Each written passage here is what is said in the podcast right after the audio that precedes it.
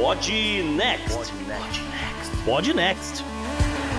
Fala galera, estamos aqui para o primeiro episódio especial de férias do Podnext. E a gente decidiu, né, dar um, dar um descanso no mês de dezembro e janeiro, mas não vamos deixá-los né, sem programa semanalmente. Então a gente gravou, né, com uma certa antecedência, alguns especiais mesmo, né, em que a gente vai colocar em cada um deles um, um dos blocos importantes do nosso programa regular. Então a gente vai começar com um de história. E para isso tô eu aqui, JP, e vou te falar, a novidade é o máximo. salve JP, salve ouvintes, aqui é Gustavo Rebelo. E se as meninas do Leblon não olham mais para mim é porque eu tô de máscara. Olha aí.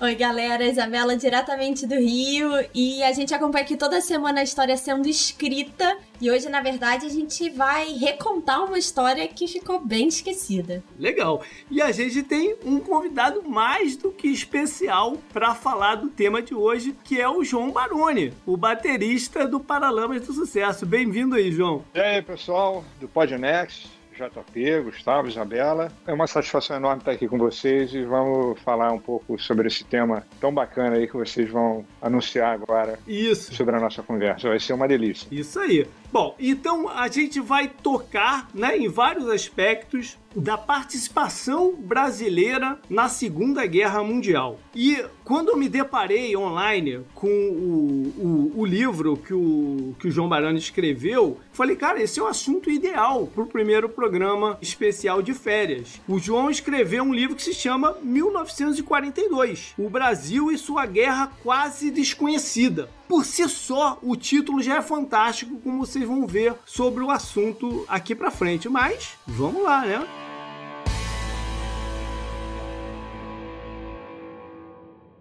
O governo reconhece o estado de guerra entre o Brasil e as potências do eixo. O governo brasileiro decide enviar à Itália um corpo expedicionário de três divisões o primeiro escalão da primeira divisão embarca em sigilo no cais do Porto do Rio de Janeiro em julho de 1944.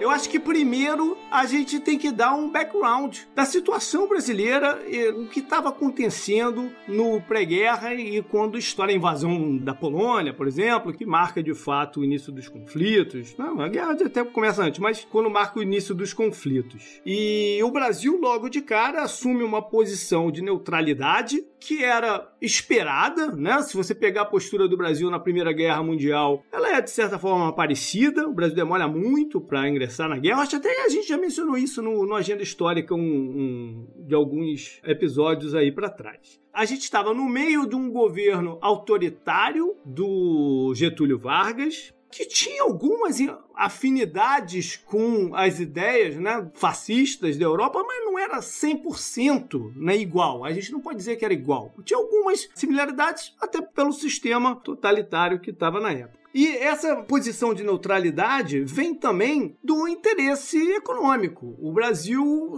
viu a oportunidade de continuar o seu comércio né, externo com os dois lados, né, suprindo tanto os aliados como os países do eixo. E isso se estende um pouquinho, né? João, você tem alguma visão inicial diferente dessa daí, da situação brasileira? Ou como é que você coloca lá no livro o início de tudo? Bom, é, é basicamente o que você estava falando, né? Em linhas gerais, a melhor maneira de a gente conseguir compreender o que, que levou o Brasil a participar da Segunda Guerra Mundial é fazer um, uma regressão até lá, né? E foi mais ou menos isso que eu tentei quando eu resolvi escrever esse meu livro que você mencionou. Está aqui nas minhas mãos, mas ninguém está vendo, é claro. Né?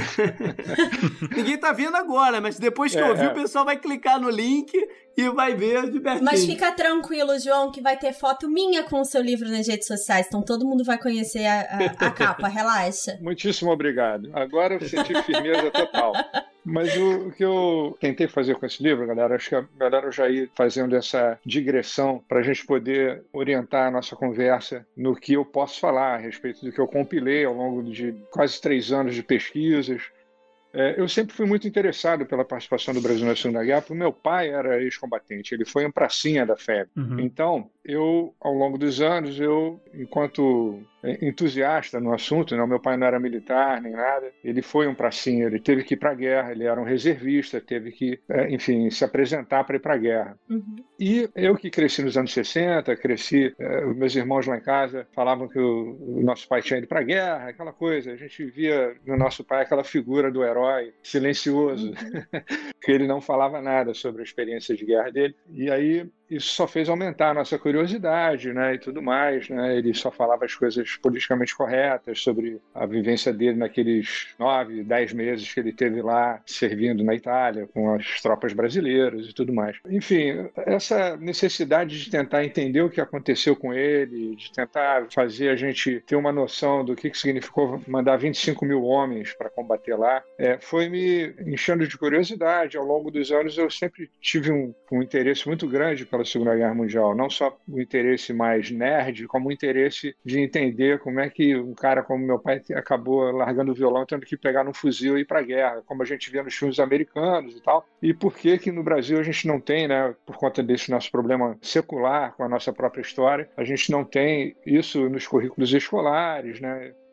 As coisas que aconteceram com o nosso país no passado explicam muito o Brasil de hoje.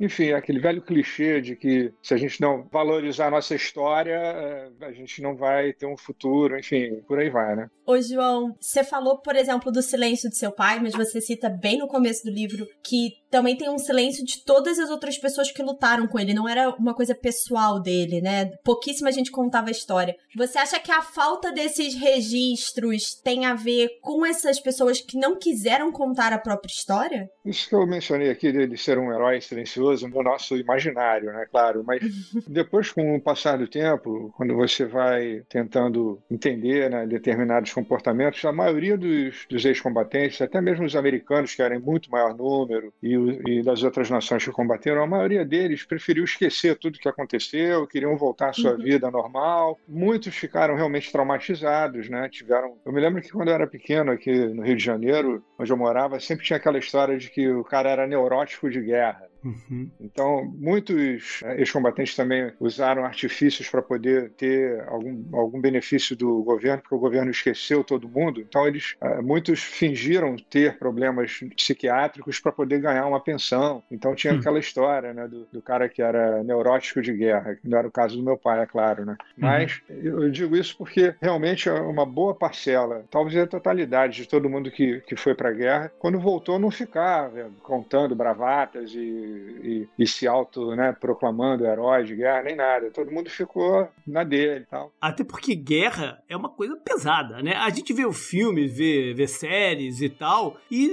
até pode dar uma romantizada na coisa, mas é, é, é pesado, é brutal, é violento, vai contra, vai contra o, o teu ímago, né? É, e JP, a gente vê isso hoje, em 2020 e tal. Ele tá Exato. falando em 1942, pessoas nem têm TV, entendeu? Tem male, male rádio. É, olha só, o que acontece nesse sentido também é o que é, a experiência de guerra realmente é um negócio que o soldado que vai para a guerra tem que estar preparado, mas mesmo preparado, ele se depara com uma situação extremada, né, de, de matar ou morrer, né, o velho dilema, né, quando você está na tua vida normal, muitos ex-combatentes me contaram isso nos documentários que eu dirigi. Esse meu livro, 1942, é o segundo livro que eu escrevi sobre o tema. Eu já produzi três documentários sobre a Segunda Guerra Mundial e brasileiros na Segunda Guerra Mundial mas o, o que tem um, uma coisa que explica muito bem isso é que o, muitos ex-combatentes comentam que na sua vida comum, se você matar, você vai preso, você vai ser uhum. condenado. Mas na guerra, se você matar, você ganha uma medalha, né?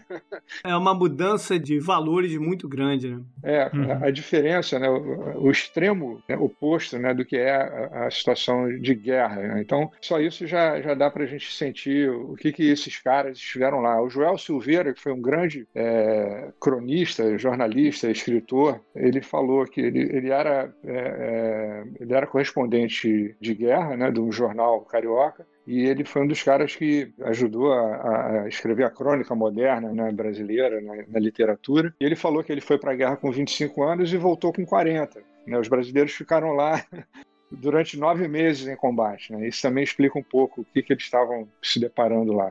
Bom, mas para chegar lá, é, a gente viu que a posição inicial foi de neutralidade, foi de não querer se envolver, uh, mas teve uma hora que isso mudou. Teve protestos populares no Brasil, depois que a coisa enrijeceu muito né, no, no, na Europa, principalmente, e houveram até casos de vandalismo em comunidades né, de descendentes de imigrantes alemães, italianos e tal, pelo Brasil inteiro. E a pressão popular existiu, mas houve uma pressão forte também dos Estados Unidos e de outros países para. Depois que os Estados Unidos entrou oficialmente na guerra, houve uma pressão forte porque eles botaram no Brasil para que entrasse também, porque eles precisavam dos recursos naturais, precisavam que o Brasil tivesse uma participação naval, né, de proteger carregamentos de suprimentos, né, que iam tanto para os Estados Unidos como iam para a Europa via Gibraltar. Então teve essa pressão. Isso, isso explica também a mudança de posicionamento de 1942, quando o Brasil primeiro corta a relação com a Alemanha. Não tinha sido ainda uma declaração de guerra, mas eles cortam a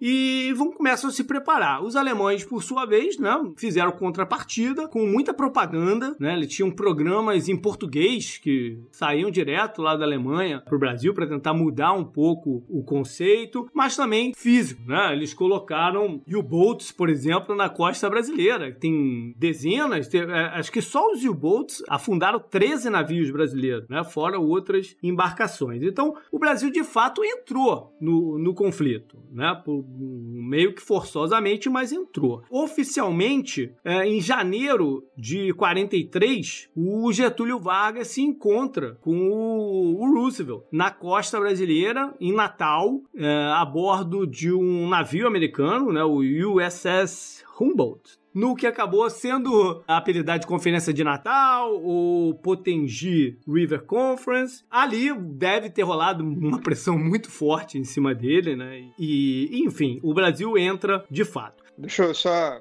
complementar um pouco aí o que você está falando, porque é importante a gente falar sobre geopolítica, né? Os uhum. americanos eles tinham um interesse, é claro, hegemônico, né? enquanto uma nação muito poderosa, uma economia muito forte, principalmente quando eles estavam se reconstruindo do que foi participar da Primeira Guerra Mundial. Uhum. E aí veio o craque da Bolsa em 28, 29, né? 29. O risco do comunismo, né? Sim, é. Eu estou falando mais da geopolítica americana. É, mas, mas no, no, âmbito geopolítico, o governo Vargas ele era importante para conter o avanço do, do, do, comunismo também. Faz parte do, desse aspecto. Eu acho que isso isso, não estava ainda não era Guerra Fria. Isso daí não passava ainda pela cabeça dos americanos. Eu acho que o que havia, sim, eram interesses econômicos e, e hegemônicos, né? Tanto que os americanos eles já tiveram algumas experiências bélicas no começo do século XX, na Espanha, no México, e eles sabem que para fazer guerra custava muito dinheiro. Na época eles não tinham muito dinheiro como eles têm hoje, o maior orçamento militar do planeta, os Estados Unidos têm hoje. Né? Claro, viraram uma nação é, baseada no, na produção de armamento, então eles têm que, parece até que eles têm que fomentar guerras para poder se autofinanciar. Né? Mas naquela época não era assim ainda. Os Estados Unidos não eram essa nação que a gente conhece hoje mas eles tinham esses interesses. E eles sabiam que uma maneira mais barata e eficiente de conseguir essa hegemonia econômica é, seria o quê? Fomentar uma boa relação entre os países do bloco americano. Então eles começaram a fazer isso. Não é à toa que eles conseguiram pegar o canal do Panamá, então eles descobriram que por meios diplomáticos eles poderiam atingir mais facilmente essas metas, né, de melhorar a economia e de até mesmo dominar de alguma forma esses países, né, do bloco americano. E na medida que as coisas foram esquentando lá na Europa, como você está falando, os americanos e os países todos do, do bloco americano se empenharam em fazer conferências diplomáticas onde eles estariam firmando, né, interesses comuns sendo que a maior parte desses interesses comuns eram beneficiavam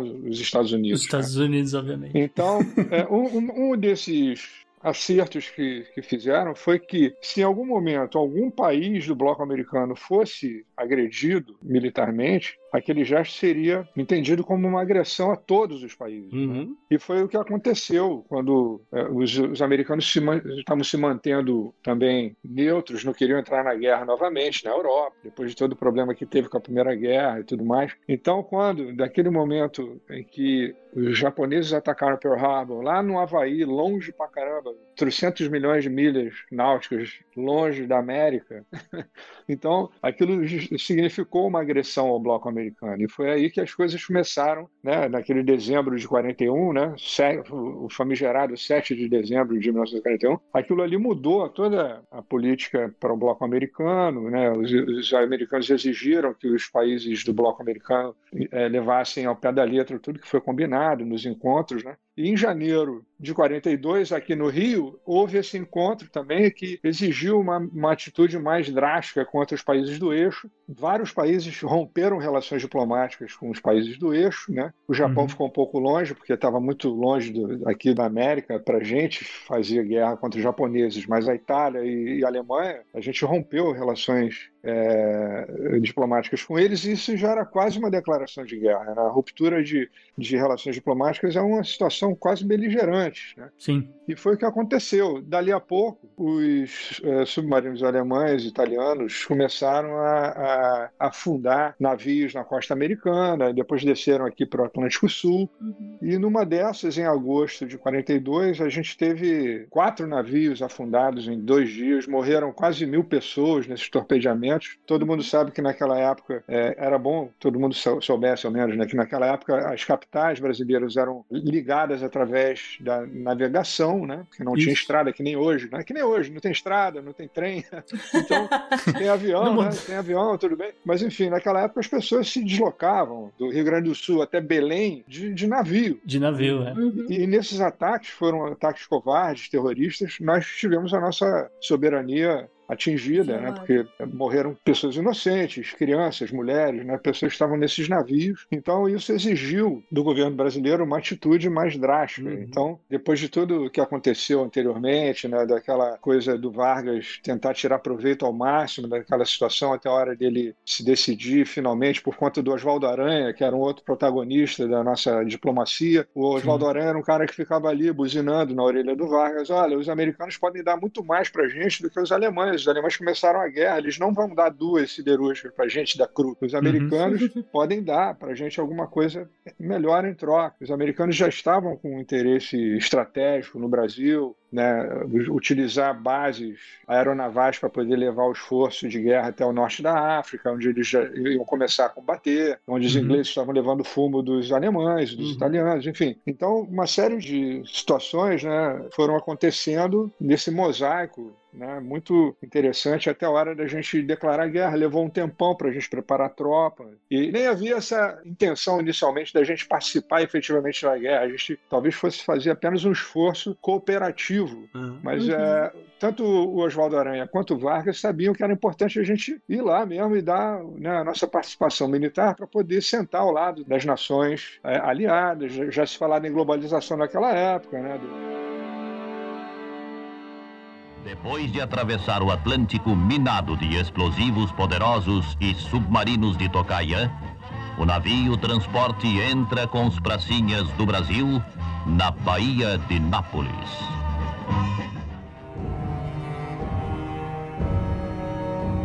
Mas levam quase dois anos de preparação da Força Expedicionária Brasileira para chegar lá. O Brasil até planejou mandar mais, né?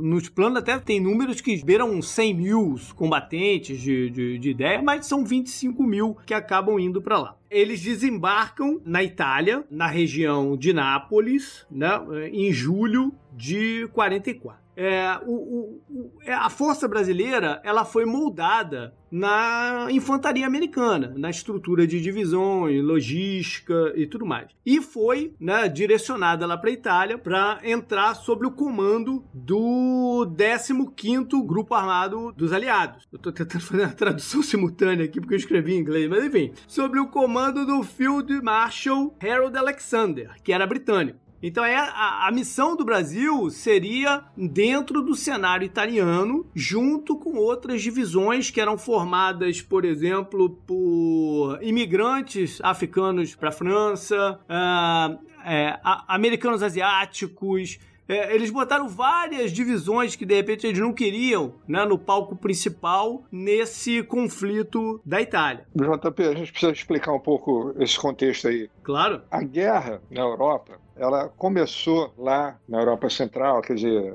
ali quase no leste europeu, Polônia e tal. Aí os alemães tomaram uma boa parte da Europa Ocidental nos, em 1940 em poucos meses. A Inglaterra, quanto grande império naval que era, foi o último baluarte de resistência ao avanço nazista e eles tinham, os ingleses, né, tinham o apoio dos americanos, o apoio logístico dos americanos que ainda não estavam em guerra, mas estavam fornecendo material bélico já para os ingleses. E aí é importante a gente falar sobre o que, significou esse, esse mosaico aí, como eu estava falando, de nações que lutaram quando a guerra começou a subir pela Itália. Era importante fazer uma abordagem, vamos dizer, comer o mingau pela beirada, vamos dizer assim. Né? Então, os americanos começaram a concentrar uh, o que eles podiam de forças na América, ou melhor, na África do Norte, né? vieram da América para a África do Norte e foram pegando essa experiência de combate já ali naquele cenário. Dali a pouco eles conseguiram, junto com os ingleses, que já estavam lutando ali há muito tempo, conseguiram debelar as, tro as tropas italianas e alemães estavam ali. Os italianos não deram conta do recado, os alemães tiveram que mandar o Rommel né, para generais deles para poder ajudar os italianos e nem assim ajudou a segurar o ímpeto e a quantidade das tropas americanas e inglesas que acabaram botando essa turma para correr. Eles foram para Sicília, da Sicília foram para a bota italiana e foram subindo ali. O Roosevelt tinha dado prioridade para que a guerra se concentrasse na Europa para derrotar o Hitler e o Mussolini. E, ao mesmo tempo, eles estavam planejando, os americanos, a, a, a conter a invasão do, do, Japão imperial, que eles já tinham invadido a China. Como vocês sabem, no, no meio dos anos 30, eles promoveram lá um massacre horroroso em, em Nanquim, né? mataram centenas de milhares de pessoas, aquela coisa horrorosa. E aí a guerra no Oriente ia ser uma guerra muito, muito cara, muito extenuante, né? que eram ilhas né, separadas por é, é, quilômetros, milhares de quilômetros né, de, de mares e tudo mais.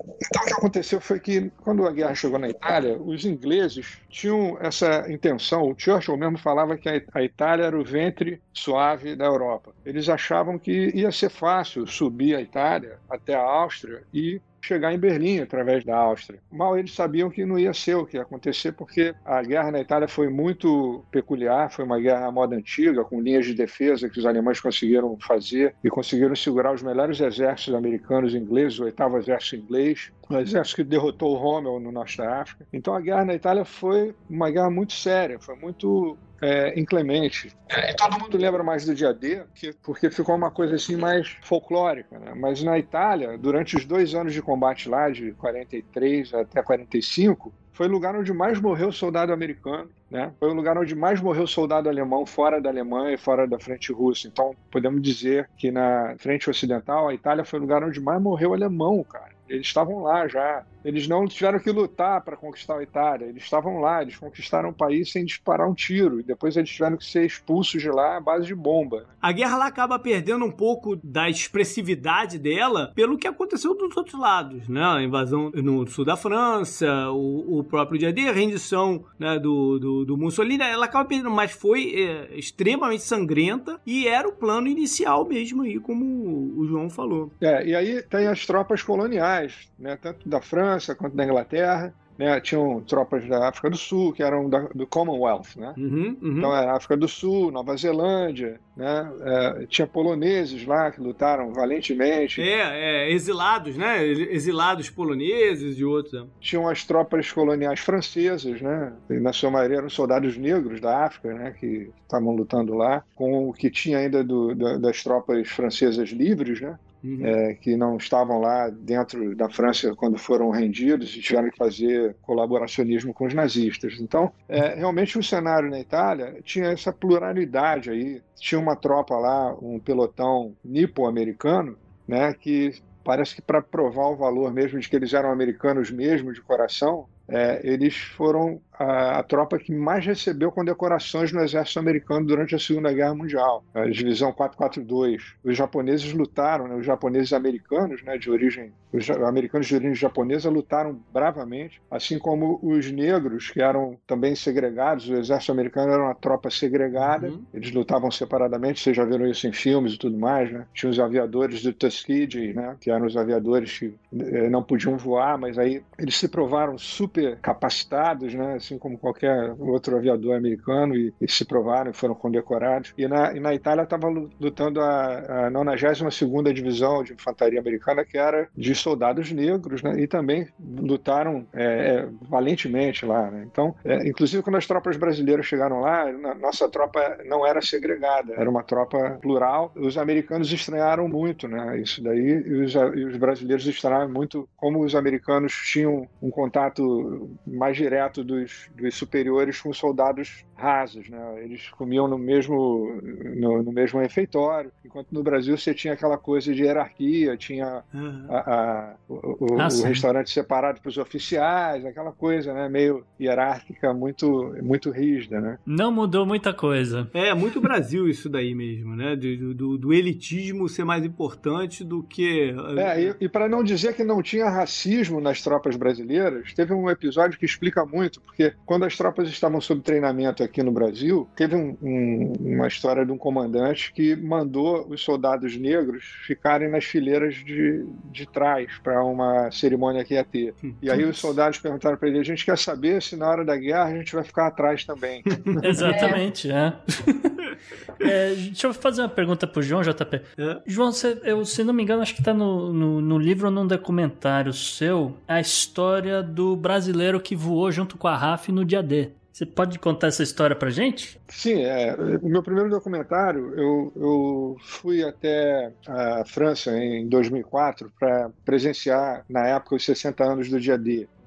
E lá na Normandia, um, um lugar fantástico, que tem um turismo histórico muito incrível, todo mundo vai para lá quando começa ali a primavera, né, mais ou menos em junho, onde aconteceu o dia D, para ver os lugares históricos onde aconteceram os desembarques. E para isso existe um, uma tribo de reencenadores históricos que vão para lá com os veículos militares da Segunda Guerra, colecionadores né, e tal. O pessoal se veste com os uniformes de época. E é uma festa incrível, né? Em cada uma daquelas cidadezinhas da Normandia, um negócio assim, é uma Disneylândia, né? Para quem gosta de Segunda Guerra Mundial, é um negócio incrível e ao mesmo tempo com muito respeito. Existem cerimônias onde os veteranos vão e, e, e, participam, é, os grandes dignatários europeus, americanos vão lá todo ano presenciar é, essas cerimônias. Então, em 2004 eu fui lá, eu saí daqui do, do Rio de Janeiro com o meu Jeep, inclusive, ele foi, é, eu tive um patrocínio, levou o Jeep voando até Paris, aí de lá eu dirigi para Normandia. Quando o pessoal via a placa do Rio de Janeiro, ninguém, ninguém acreditava. Então eu aproveitei esse, essa, essa situação aí para fazer um documentário onde eu fui atrás de um cara muito conhecido nesse meio de quem gosta de Segunda Guerra, que era um aviador que voou na RAF. Ele era francês, mas ele era brasileiro de nascimento, né? Ele nasceu no Brasil, os pais eram franceses, e ele aprendeu a voar no Brasil. E aí ele, assim como muitos outros estrangeiros que estavam no Brasil na época da guerra, ele foi até a Inglaterra para se voluntariar a, a combater contra os, os, nazistas. O nome dele era Pierre Closserman e ele uhum. foi o maior as da aviação francesa. Né? Ele, ele, tinha 33 vitórias, ele abateu 33 é, aviões uhum. alemães durante, durante a, a, o tempo que ele teve em serviço. Então, ele era um cara que voltou depois da guerra ao Brasil, ele, ele se criou lá no meio político também francês, na, na indústria aeronáutica também francesa. Ele era um cara uhum. cativante, adorava o Brasil, se sentia brasileiro mais que francês, ele achava que o Brasil era um país maravilhoso, com uma gente maravilhosa, uma verdadeira lição de vida. Eu tive a sorte de fazer uma das últimas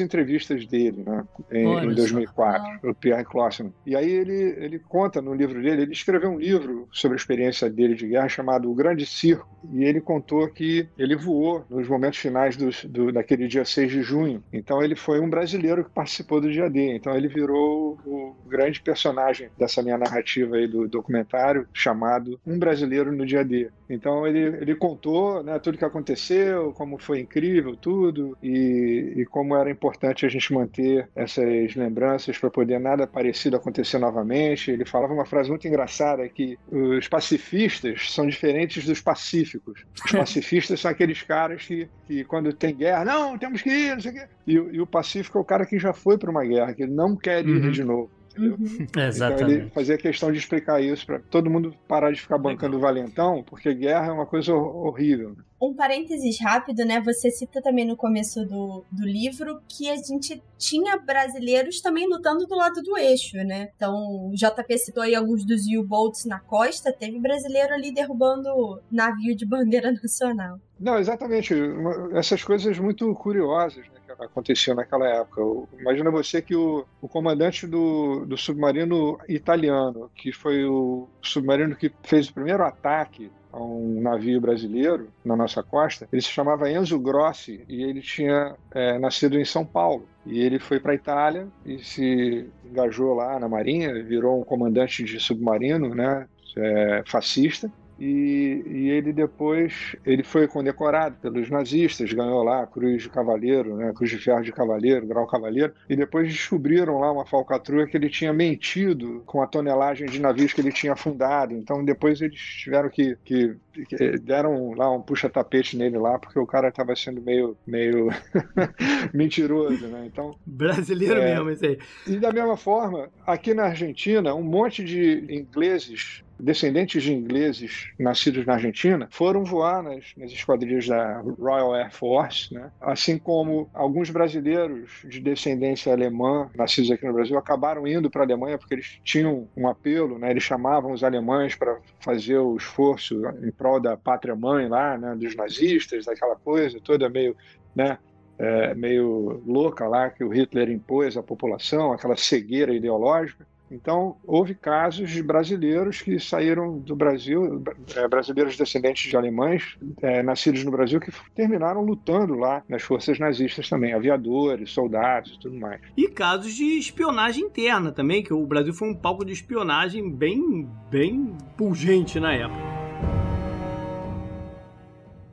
Em quase oito meses de guerra, a primeira divisão de infantaria expedicionária luta na terra italiana em duas frentes. A primeira é do rio Serchio, durante o outono de 44. A segunda ao norte de Pistoia, na Toscana, em plena Cordilheira Apenina. Eu acho que a gente pode então dar uma invertida aqui no script, porque a gente ia entrar de falar da participação brasileira de fato. Né? Mas com essas histórias todas, acho que a gente pode fazer uma inversão aqui. Nós brasileiros temos uma dificuldade imensa em lidar não só com a nossa história, mas com as nossas conquistas e fracassos. A gente precisa que o internacionalmente as pessoas né, elogiem o Brasil, mas na verdade a gente tem medo desse, desse elogio. Ao mesmo tempo, temos pavor de apontarem nossos fracassos. Complexo de vira-lata, né? É uma coisa complicada do psicológico da nação. E a participação brasileira na, na Segunda Guerra é um exemplo disso absurdo, né? Porque a gente em primeira ideia, se você falar assim, de cara, qual foi a participação brasileira, você vai falar, ah, não, foi lá e fez vergonha. E não foi, foi o contrário. Com o Brasil, com todas as dificuldades de preparação que teve, e até é, questionável o modelo de preparação e a capacidade dos organizadores, mesmo militares e tal, quando eles entraram em cena, eles tiveram um desempenho muito positivo. Quase todas as missões dadas foram completadas e foram fazendo esse percurso, né, desde que se iniciou, que foi eles embarcaram em Nápoles. O primeiro conflito deles é mais ou menos uns 350 quilômetros para o norte e eles vão seguindo, né, o plano dos aliados e conseguem, né, desempenhar e vencer os alemães em pontos que acabaram chaves, a ponto do, dos alemães num determinado momento momento, acharem que onde o Brasil estava atacando era o principal foco daquele momento e viraram para lá suas baterias, né? E, e... abriu o flanco. E abriu o flanco e foi um conflito sangrento, mas mesmo assim nós não damos o valor necessário ao que os brasileiros fizeram. E acho que acima de tudo, o João usou o termo pracinha, ao pessoal de frente, né? Os pracinhas, que executaram da melhor maneira possível o que pediram dele, né, João? Ou tô, ou, ou tô falando bobagem? Não, não, você está falando em linhas gerais, uma coisa que todo mundo acaba comentando sobre o que, que restou da nossa participação, o que, que significou nossa participação na Segunda Guerra Mundial. Na prática, né, o fato da gente ter mandado esses 25 mil homens para a Itália, né, no Teatro de Operações do Mediterrâneo, que se chamava, o que aconteceu foi que esses 25 mil homens foram chegando lá em levas de 5 mil homens que cabiam dentro de um navio. Já eram dois navios americanos que levavam nosso contingente para lá. Eles começaram a chegar lá em julho de 44, o último contingente de 5 mil homens foram cinco escalões, né? O último contingente de 5 mil homens chegou mais ou menos em fevereiro. Já tinham mais 5 mil para ir, mas a guerra acabou, não precisaram embarcar. E o que acontece é que, de uma linha geral também, para a gente também dar um, um, panorama mais amplo do que, que foi a nossa participação na guerra, o que significa participar de uma guerra é você chegar e, e tomar noção do cenário de combate. Nesse sentido, é claro que é importantíssimo você ter as tropas bem treinadas, bem equipadas, mas apenas no cenário de combate que você vai tomar a real dimensão do que é a guerra. Então, nesse sentido, até o general Patton, americano, levou chumbo no norte da África. Uhum. Né? Ninguém chega 100% garantido e preparado para ganhar uma batalha. Isso só, só, vai se delinear de acordo com o cenário do combate, né? a geografia e tudo mais, a estratégia, né? os meios. Né? Então foi o que aconteceu com o Brasil, não foi exceção. Além do que, a gente tinha um cara que era muito sensato no comando geral das nossas forças, o general Mascarenhas, ele não estava ali querendo mandar os homens morrerem a rodo. Então foi parte desse entendimento também, a maneira sensata com que as nossas tropas foram comandadas. A gente estava lá inserido no 5 Exército Americano, mas a gente tinha uma autonomia das nossas tropas. A gente não teve o nosso contingente separado e diluído junto do contingente americano. Então, isso ajudou muito as nossas tropas a ganhar essa expertise em combate. Inicialmente, a gente foi de designado para uma frente não muito exigente, que era o Vale do Rio Sérgio, e depois a gente foi ganhando essa expertise e mandaram a gente mais para o norte, no caminho para Bolonha, e aí o,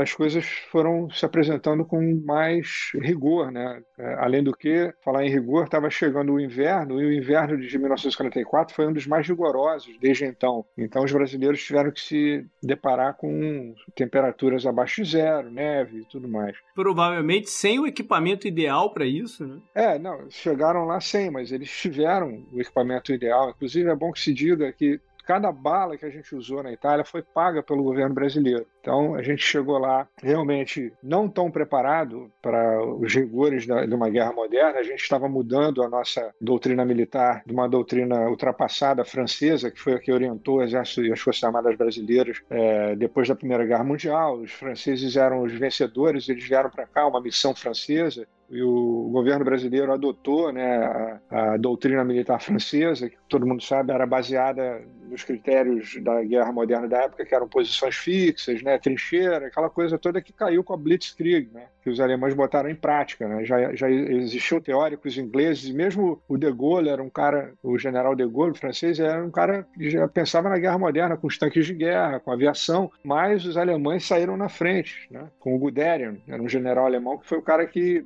botou em prática a, a guerra relâmpago. Então, somente em campo de batalha mesmo que você toma noção do que é o combate. Então, foi o que aconteceu com os brasileiros também. Os americanos também levaram reveses na Itália, muitos reveses. Os ingleses também, os, os americanos avançavam pela costa leste da Itália e os uh, ingleses uh, do oitavo exército avançavam pela costa oeste, né? Eles iam subindo cada um por um lado. E teve um general alemão, Kesselring, que ele foi genial. Ele era o, o chefe da Força Aérea Alemã e ele foi designado pelo Hitler para criar as linhas de defesa no território italiano para frear o avanço dos aliados. E ele fez isso brilhantemente. Ele conseguiu frear os melhores exércitos americanos e ingleses ao longo de linhas defensivas muito bem traçadas e, projetadas, né, de tropas e, e contra-ataques, né, dos alemães, eles conseguiram frear durante meses né, o avanço que inicialmente o pessoal achou que ia ser fácil, fácil chegar até Berlim pela Itália, como o tio achou que tinha falado, mas não foi. Ainda mais quando chegaram no norte da Itália, que era um terreno montanhoso, e inclusive os brasileiros lutaram nesse terreno sem tropas treinadas para luta em montanha. Os americanos só chegaram lá com a décima de montanha, que era uma tropa especialmente treinada para lutar na neve, na montanha, sabiam andar de esqui, o caramba quatro, alpinistas, tropas treinadas nos Estados Unidos, né, especificamente para esse tipo de combate. Eles chegaram lá e os brasileiros já estavam mais espertos do que eles, né? Mas eles também tinham uma expertise, né? E a décima de montanha lutou junto com os brasileiros lá. Né? É uma das poucas tropas americanas que está em ação até hoje, desde a Segunda Guerra Mundial. A décima de montanha lutou no Afeganistão, lutou não sei mais aonde aí. É uma tropa que ainda está em, em, atividade. Então, é importante a gente ter essa percepção né, de que os brasileiros foram lá, ganharam aos pouquinhos essa experiência e conseguiram cumprir todas as missões né, que o, o alto comando aliado tinha designado para aquelas tropas naquele cenário de guerra. Então, a gente levou fumo ali no começo em Monte Castelo, que era um morrinho que precisava tomar dos alemães, que eles lá de cima, desde a época da guerra na China, né, na China antiga, né, com Sun Tzu lá, é, que o terreno elevado é o terreno que beneficia a defesa. Então é, é uma das coisas né, que se mantém até hoje na guerra. Quando você pergunta aleatoriamente a alguém sobre a participação brasileira na Segunda Guerra, a, a, resposta que normalmente vem é Monte Castelo, que é uma, uma campanha né, que o Brasil teve dificuldade. Nunca vem em mente a, as maiores vitórias, como por exemplo a Batalha de Colequio, né, em que o Brasil capturou mais do que 13 mil soldados do eixo, divisão, uma divisão inteira, tanques. O Brasil capturou tudo, mas o que vem na cabeça é, pois é, Monte Castelo, na verdade, ela foi uma vitória muito sangrenta, porque desde o final de novembro de 44, que a FEB foi designada para tomar aquela elevação, né, que era uma das muitas elevações naquele, naquele trecho que estava freando o avanço das tropas até Bolonha. Bolonha é uma cidade importantíssima porque era um grande entroncamento ferroviário que permitia a chegada de meios para os alemães continuarem lutando ali, mantendo as tropas é, aliadas ocupadas. Da mesma forma, os aliados mantinham mais de 30 divisões alemãs ocupadas ali. Se eles não estivessem ali, estariam lutando lá para defender Berlim e tudo mais. Então, havia um, um interesse, né? era importante manter aquele fronte é, atuando ali e, e ocupando tropas alemãs que acabaram né, faltando lá para defender Berlim. Então, o que aconteceu foi que no final de 44 todo mundo achava que a guerra ia acabar até o Natal, né? E Bolonha estava a meros 18 quilômetros da linha de frente aliada. E aí veio o inverno e eles não conseguiram tomar Bolonha. Eles estavam apenas 18 quilômetros de distância é, e não conseguiram tomar Bolonha. Os alemães continuaram lutando. Eles, inclusive, empreenderam uma, uma contraofensiva que foi chamada Ofensiva de Natal. Os alemães queriam chegar até o porto de Livorno e atrapalhar né, a chegada de, de meios né, dos aliados para continuar lutando. Só que ficou só na teoria, porque eles não tiveram meios também para fazer isso, que nem eles fizeram lá na, nas Ardenas. Eles, eles queriam chegar até Antuérpia, né, para atrapalhar lá os aliados. Foi aquela famosa batalha lá das florestas das Ardenas e tal. É, foi a última ofensiva dos alemães, né, antes de acabar a guerra. Depois eles perderam tudo e só restou uma defesa cega em Berlim. Né? E os russos acabaram entrando né, em Berlim. As tropas ocidentais, né, o pessoal aqui desse lado falou: não, deixa os russos entrarem lá, porque vai ser uma carnificina. E foi realmente. Né? Enfim, e aí o que aconteceu foi que durante o inverno de 44, 45, ah, o fronte italiano ficou um pouco né, congelado, né, literalmente. E quando começou a ofensiva de primavera, mais ou menos ali em fevereiro, é, março, abril, aí sim as tropas começaram a fazer o avanço final para botar as tropas alemãs co para correr da Itália. Né? E foi aí que os brasileiros conseguiram tomar Monte Castelo, finalmente em fevereiro. Dali a pouco, em abril, teve uma batalha muito feroz numa cidade chamada Montese, que era o ponto mais forte dos alemães naquela linha os americanos atacaram por um lado, não sei o quê, os, os, brasileiros atacaram em Montese e era o lugar onde tinha mais resistência dos alemães. Levaram dois dias para tomar a cidade, morreu gente pra caramba. Depois que eles tomaram Montese, é, eles chegaram lá, passaram as montanhas né, do norte da, da, Itália e tinha um vale do Rio Pó, que era uma planície enorme, e dali em diante foi só correr atrás dos alemães para não deixar que eles fugi, fugissem para a Áustria, pelo, pelo, pela fronteira lá com a Áustria. E nessa, os brasileiros cercaram e renderam uma divisão alemã inteira. Até aquele momento ali, já era 1945, nenhuma divisão alemã tinha se rendido para nenhuma divisão aliada, americana, inglesa, no cenário de, de combate. Então, os brasileiros cercaram os alemães lá, eles estavam em inferioridade numérica, então eles fizeram um artifício para parecer que tinha muita gente. Então eles cercaram durante dois dias os alemães. Os alemães tentaram romper o, o, o cerco, não conseguiram. E aí negociaram. O, o, os brasileiros mandaram uma mensagem e usaram o padre lá local da, de, da cidade para avisar os alemães: olha, se vocês não se renderem, vai ser um banho de sangue. Vamos negociar essa rendição. E foi o que aconteceu. Os alemães se renderam para os brasileiros. É, foram mais de 15 mil soldados. E foi, foi a primeira vez os americanos ficaram sem não entenderam nada. Pela primeira vez os alemães renderam uma divisão inteira para os brasileiros. Isso foi realmente fantástico. E aí vem ao ponto do, do final do, do programa mesmo, que é por que, que a gente não aprende mais a fundo esse tipo de coisa nas escolas? Por que, que não é valorizada a, a nossa história como, como deveria ser na Segunda Guerra Mundial? O que, que você acha, João? Por que cê... É, eu quero também, de uma forma mais ampla, resumir com dois aspectos. Primeiro, vocês têm que ler o meu livro 1942. Porque esse livro explica super bem. Uma... Eu queria transformar esse assunto numa coisa mais pop, para as pessoas poderem entender na sua amplitude é, exatamente o que aconteceu para a gente participar da Segunda Guerra Mundial. Foi o maior conflito da história da humanidade até hoje. Né? Liga pro Tom Hanks, JP.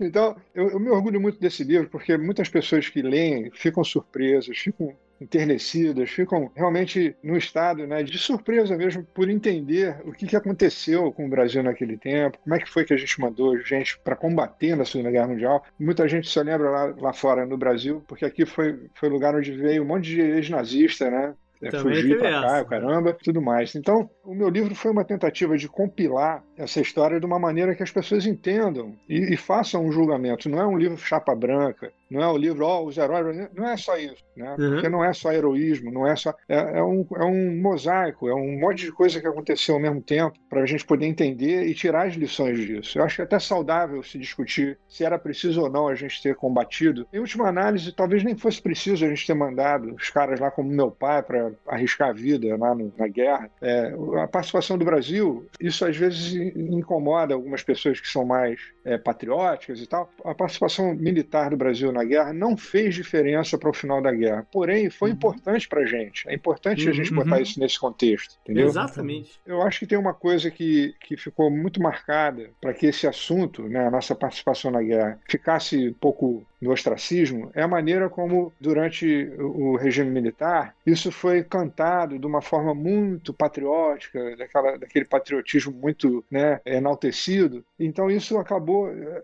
afastando as pessoas da, do, do tema. E eu acho que agora a gente já tem um distanciamento histórico para poder entender e tirar as lições do que foi a participação brasileira na Segunda Guerra Mundial. Foi, foi importante para a gente, foi muito valiosa, a gente tem muitas lições para tirar disso daí, né? E é, é, o tipo da coisa que é preciso a gente colocar nos currículos escolares, porque todo mundo fica falando, ah, porque a guerra, como é que vai falar de guerra para as crianças? É, eu acho que tem que falar, tem que arranjar um jeito de falar isso para poder todo mundo entender. Né? Lá na Europa, as pessoas têm essa noção. Exatamente. Porque, morrer, porque morreram muitas crianças durante a guerra por não falar, a gente vê certos problemas que estão acontecendo hoje. De, de, Exatamente. Da, a falta da memória.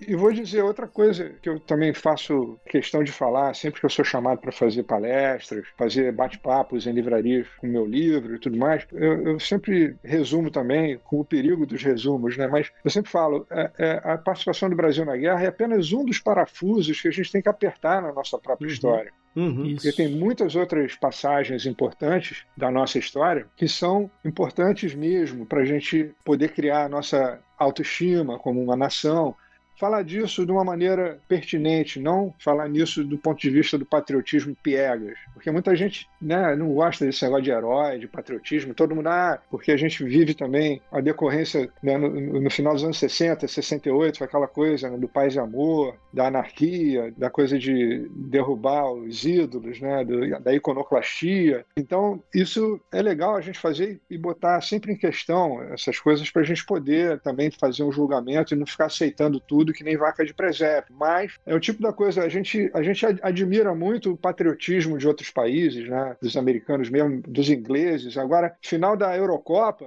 os caras vão lá e tocam um trompete lá em homenagem aos mortos na guerra. É aí quando o nego toca a Marselhesa lá no, no final do, do filme lá, da, do, do, Humphrey Bogart, né? O hino francês, né? Que enaltece a luta e, e, derramar o sangue pela pátria. Todo mundo acha isso muito bonito, mas aí quando chega no Brasil, todo mundo, ah, que cafona esse negócio aí de morrer pela pátria. É um negócio, né? Piegas. Pois é, pode até ser, mas se a gente não tem nem o, o nosso próprio sentimento, né? Desse tipo de situação, né? Aí a gente não pode nem construir a nossa própria ideia de nação. Né? Então é, é importante a gente saber acertar a mão nisso, né? Para não ficar uma coisa que não vai levar a gente a lugar nenhum. E entender o que a gente fez durante a Segunda Guerra Mundial vai ajudar muito a gente criar essa noção de um país coeso, com as nossas próprias experiências e tirando as nossas próprias lições. É esse, esse que é o grande legado da, da, nossa participação na Segunda Guerra Mundial. Não é ah, o herói, ah, não sei o quê, pô, isso é, é, é, uma bobeira. O importante é você entender isso num contexto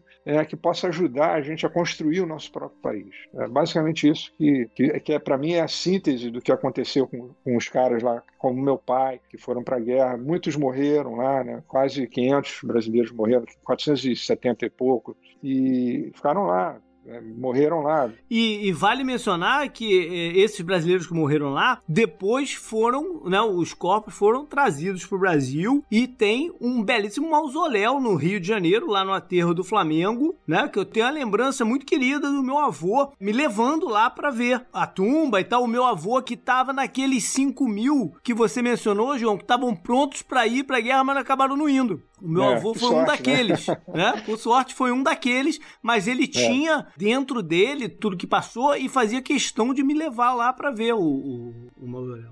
Outra coisa importante, você falando do teu avô, eu, o meu pai já faleceu há muitos anos, é, e tudo mais. E hoje em dia a gente está vendo os ex-combatentes, né, que ainda estão aí com mais de 90 anos, né, são as testemunhas oculares daquele, daquele período, né, e daqui a pouco não vai ter mais nenhum, né. É. Infelizmente é, é a mais pura realidade. Daqui a pouco a gente não vai ter nenhuma testemunha ocular do que aconteceu.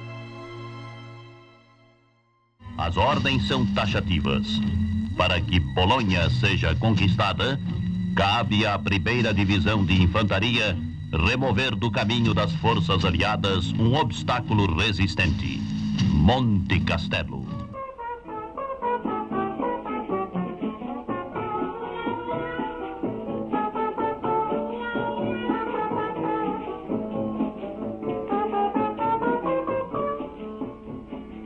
Mas onde eu vi muito TT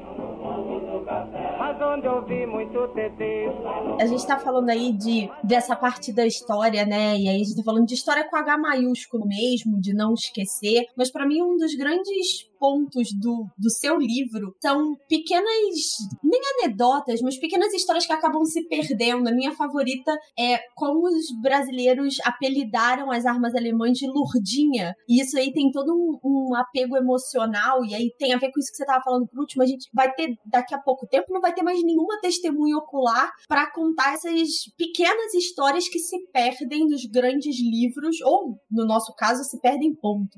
Sem dúvida. Olha, são muitas histórias, né? Que esse curto período, vamos dizer, né, de nove meses que os brasileiros estiveram em combate lá na Itália, aconteceram inúmeras histórias e muitas delas acabaram entrando para esse folclore, né? para esses mitos né? a respeito da nossa participação na guerra. Né? Desde a hora que a gente estava aqui preparando as tropas e todo mundo falava que o Brasil não ia conseguir mandar tropas para lutar, e essa história ficou muito passível de, de, de versões assim meio fantasiosas, né? que até o Hitler teria falado que era mais fácil uma cobra fumar do que o Brasil mandar tropas para lutar. E acaba sendo o brasão da FEB, né? E o, e, o, e o lema, né? A cobra vai fumar, que é uma expressão que a gente usa até hoje num, num sentido diferente, né? É, o símbolo da, das tropas brasileiras, porque quando eles chegaram lá na Itália, os americanos tinham aqueles símbolos que usavam no ombro do uniforme, cada divisão tinha um e tal, e o Brasil tinha só um escudinho escrito Brasil. Então, um dos comandantes da FEB falou: a gente tem que na verdade, o, o, Eurico Dutra, que era o ministro da guerra, falou: não, a gente tem que criar um símbolo nosso. E essa história da cobra fumar já estava mais presente né, nas tropas, e a imprensa tratou de divulgar isso também. Então, muito se deve à imprensa, essas histórias meio fantasiosas, de que o Hitler teria falado que era mais fácil a cobra fumar. Depois contaram uma história de que, quando os pracinhas estavam vindo para o Rio, no, nos trens, que eram Marias Fumaças, né, é, quando o trem passava pela estrada serpenteando com, uma, com a fumaça, parecia uma cobra fumando. E aí a história mais certa que eu ouvi sobre isso foi de um ex-combatente que me reportou isso num dos meus documentários. Ele falou que lá em São Paulo, é, tinha um quartel lá perto do centro de São Paulo. É, é, quando os soldados ficavam de licença, eles iam ali para a Praça da Sé e tinha uma espécie de um camelô dos muitos que ficavam ali na praça, que ele abria a mala dele para vender os cacarecos lá, coador de café, peneira, não sei o quê, e ele usava uma jiboia com um cigarro na boca. E aí ele começava a falar lá, né, chamar o público, olha aqui, não sei o que, vamos comprar aqui, não sei o que. E aí o pessoal começava a se juntar e via a cobra, ficava curioso e perguntava, e aí, e a cobra? Quando é que a cobra vai fumar? Ele, não, a cobra já vai fumar, mas olha aqui o coador de café, olha aqui a peneira, não sei o que. Então ele fazia, eram os famosos marreteiros, né, que eles falavam, né? E e aí essa história da cobra ficou muito famosa. Então, é quando, quando ia, vinha a polícia lá, né? Olha o rapa, aí os caras tinham que sair, jogar tudo dentro da mala e sair correndo. Então, quando os soldados voltavam para o quartel e começou o alistamento da FEB, os novatos chegavam lá com a mala e ficavam em forma com a mala. Então eles pareciam os marreteiros que chegavam lá na Praça da Sé. Então eles começaram a, a, a, brincar com esses caras e falar: olha a cobra, a cobra vai fumar. E os caras se assustavam: que cobra, que cobra é essa? Então era uma, era uma espécie de um bullying que eles faziam com, com os novatos. Chegavam lá de mala e pareciam o cara da cobra lá. Né? Então eles eh, explicaram essa história com esse, com esse sentido. Aí, dali a pouco, os, os, soldados iam buscar, o pessoal que comandava lá o quartel ia buscar os soldados que ficavam além da, da hora da, da licença, naquelas ruas de má reputação lá em São Paulo. Então, ó, hoje à noite a gente vai mandar o pessoal lá buscar a turma que ficou, que vai ficar depois da hora, a cobra vai fumar. Então começaram a usar esse termo dentro do quartel. Gustavo, você tem, você tem uma última pergunta, né, antes da gente finalizar? Pô, a gente não tá nem a cinco minutos aqui, galera. o programa tá muito curto. É, vou fazer uma pergunta até um pouco mais, talvez um pouco mais pessoal, inclusive, viu, Barani? Que é o seguinte: você contou a história do seu pai como pracinha, você fez documentários e escreveu livros, você estudou esse assunto, você também Comprou foi uma criança. dois jipes. Você é, é, foi uma criança dos anos 60, você viveu a, né, a, pior parte da ditadura no Brasil, etc e tal. E eu queria saber de você, o que, que você pensa assim em 2020, quando começa a circular aquelas os comentários que as pessoas fazem falando que nazismo era de esquerda, falando de revisionismo histórico e tal. Eu queria saber você, como você se sente ouvindo esse tipo de coisa. É uma espécie de tragicomédia, né, que a gente pode sentir em relação a isso, porque é um negacionismo, né, é, na sua mais clara expressão, né, é um negacionismo do que ficou, das lições que ficaram da guerra, né, de de como a lição ainda não foi aprendida, porque se tem gente que ainda está falando isso é porque a gente ainda não falou e não perpetuou esse assunto de maneira que todo mundo possa entender claramente, né? Nazismo, fascismo, né? Segregação racial, né? Como é que pode alguém questionar né, o Holocausto?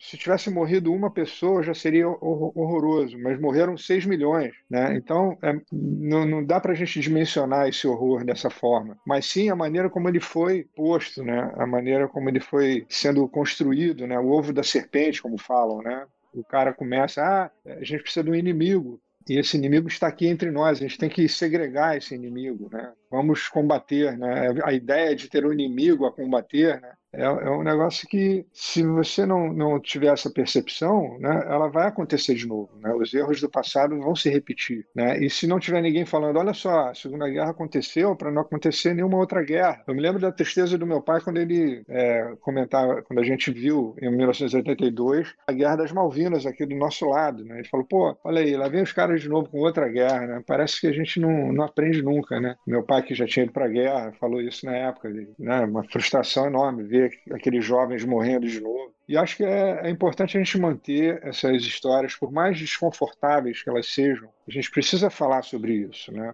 Precisa falar sobre o Holocausto, precisa falar sobre é, nazismo, totalitarismo, né? A gente não pode deixar essas coisas serem esquecidas para que elas realmente não aconteçam de novo. É por isso que a gente está aqui até hoje falando sobre a Segunda Guerra Mundial Uhum. é, e tirar as lições importantes e necessárias para o nosso próprio país, para a nossa própria gente, né, para o nosso próprio povo e saber se colocar é, perante esses fatos. Né? Então, isso é que eu sinto em relação a, a- a essa pantomima né, dessas pessoas que querem se aproveitar das pessoas menos providas. Né? Acho que a gente não, não pode parar de incentivar a educação, a cultura, para que as pessoas estejam instruídas, né? porque o, medo é irmão da, da maldade. Né? Uhum. As pessoas têm medo, elas ficam né, agressivas, elas precisam né, dar vazão a, a- a essa agressividade para se livrar do medo. Então é isso que a gente está vendo hoje em dia num plano global. Né? E a, e, a, e a cultura, a cultura ajuda a abafar essa agressividade. É- esse é um papel social da cultura também, abafar o, instinto agressivo que É. nós temos dentro da gente. Eu diria,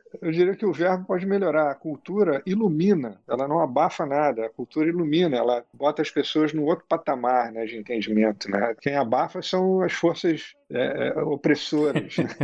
A cultura não é opressora, a cultura é Perfeito. libertatória. Isso aí. Maravilha. Perfeito. Galera, tomara, espero que vocês tenham gostado tanto desse episódio como nós gostamos de fazer aqui. Tentamos ao máximo, né, não parecer só fãs aqui escutando o João Baroni. Ah, eu fiquei. Eu fiquei emocionado, viu? Eu fiquei emocionado.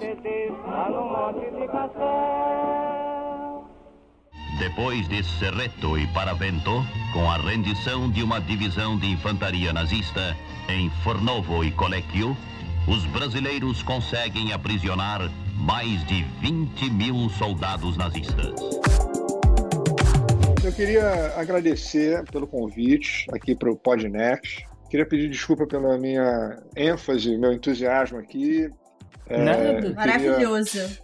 É, eu queria, enfim, é, aproveitar essa deixa, né, para poder dissertar um pouco sobre um, um assunto que me consome. Eu adoro a Segunda Guerra Mundial, com as suas lições, né, com a importância desse tema. A gente vê que é um tema muito presente é, na literatura, no cinema, é, nos videogames. Enfim, acho que é importante a gente manter esse assunto vivo dentro do- da sua importância e, e poder, mais que nunca, tirar essas lições todas. Eu agradeço muito o espaço que vocês me deram, poder falar do meu livro e eu estou à disposição aí para uma próxima conversa. Acho que essa, essa temática toda ela é muito grande, muito rica. A gente pode falar sobre, como vocês viram aí, sobre geopolítica, sobre é, é, é, relações internacionais, sobre a- a- a parte mais especificamente bélica, é, sobre tudo. Né? A A Segunda Guerra Mundial é um negócio muito amplo, a gente pode fazer uma imersão em cada uma dessas abordagens. E, e mesmo assim não vai faltar assunto, né? Então eu fico aqui ao dispor para uma próxima vez a gente poder conversar. Qualquer coisa estou por aqui